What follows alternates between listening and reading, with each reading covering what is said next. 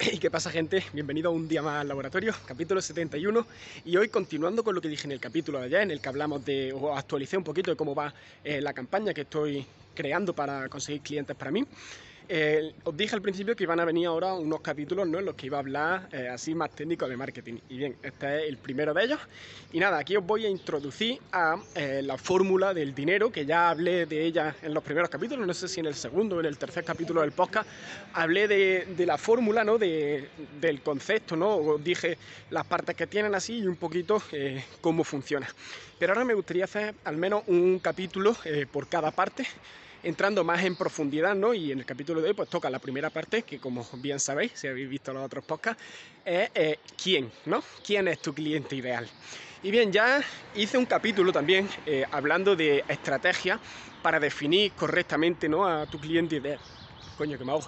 Eh, a tu cliente ideal, pero en este capítulo no nos vamos a centrar en eso. En este capítulo eh, os voy a explicar la importancia que tiene, ¿no? Por qué es importante conocerlo, por qué es importante definir a, este cliente ideal. Y bien, eh, no ni más ni menos porque el cliente ideal, ya me habréis escuchado decirlo muchas veces, es la parte más importante de, un negocio, ¿no? Eh, el cliente, no tu cliente ideal, no, el cliente siempre es lo más importante del negocio, es donde tienen que estar tus esfuerzos, ¿no? Porque al final el cliente es el que te paga, ¿no? y, el cliente, bueno, es a quien tienes que ayudar, ¿no? Porque ya también he hablado en, distintos capítulos que, eh, mm, que ganar dinero no es vender, ¿no? Ganar dinero es ayudar. Entonces, eh, si la idea para poder ayudar a una persona tienes que conocerla, ¿no? Tú piensas, a lo mejor tienes algún amigo que está pasando por algún problema, si no conociera ese problema, si no conociera a ese amigo tuyo, no le podría ayudar, ¿no?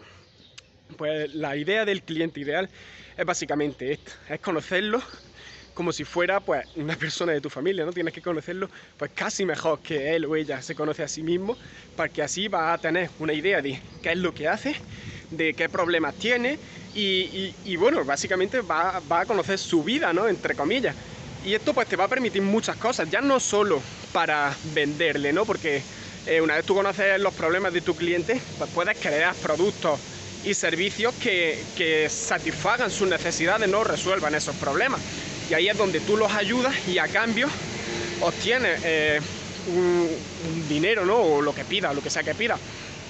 Pero eh, no solo te va a permitir diseñar estos productos y estos servicios, sino que eh, cuando te comuniques con ellos, ¿no? A través de posts en redes sociales, me da igual la red social donde publiques, eh, como lo conoces, como sabes qué le gusta, sabes qué no le gusta, sabes qué problemas tiene, te va a permitir ¿no? tener, eh, crear contenido, ¿no? crear eh, un contenido que realmente enganche con ellos. Para la hora de hacer anuncios, ¿no? tener tu cliente ideal en mente es ideal, ¿no? pues es ideal, claro, por eso se llama cliente ideal, porque claro, sabes qué es lo que, a qué presta atención, ¿no? qué, qué mensajes resuenan con él, ¿por qué? Porque lo conoces. Entonces, básicamente, el cliente ideal eh, no solo em, para vender, ¿no? Es simplemente es la base de, cualquier negocio, ¿no? Eh, el conocer a tu cliente y empezar a servirlo de distintas formas, ¿no? Ya sea con contenido, sea con productos o servicios, resolviéndole sus problemas, o con cualquier tipo de, cosa que, le esté ofreciendo. Pero básicamente, eh, como acabo de decir, es la base, ¿no? un negocio, si estás empezando eh, un negocio, yo te recomendaría, bueno, para empezar a decir, vale, tengo este producto, quiero venderlo. El siguiente paso es, vale, ¿a quién se lo vendo, no? Y definir tu cliente idea.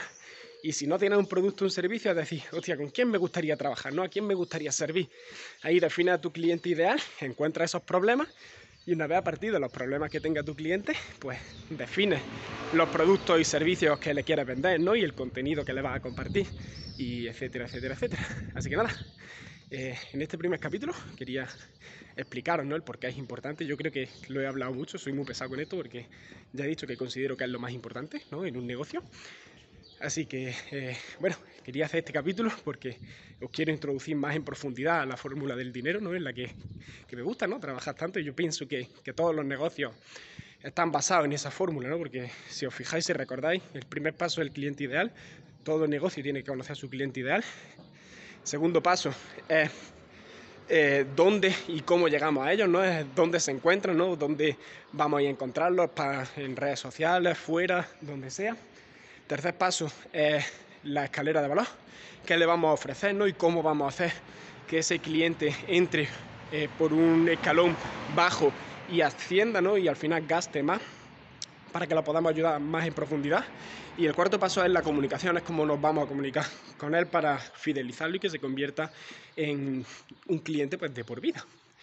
Y, nada, si os fijáis, cualquier negocio está basado en estos cuatro pilares, ¿no? Todos los negocios saben quién es su cliente, saben dónde lo encuentran, saben qué le van a ofrecer y eh, se, eh, se comunican con ellos de alguna manera. Y, hay algunos negocios que esto lo tiene que tener todo el mundo, ¿no? Pero hay algunos que lo tienen en más o en menos medida y ahí es donde tú, eh, si tienes los conocimientos necesarios, puedes entrar a ayudar, ¿no? Eso podría ser un cliente ideal, ¿no? Que alguien que, que tiene un negocio y que no tiene alguno de estos pasos cubiertos o cubiertos en la suficiente medida.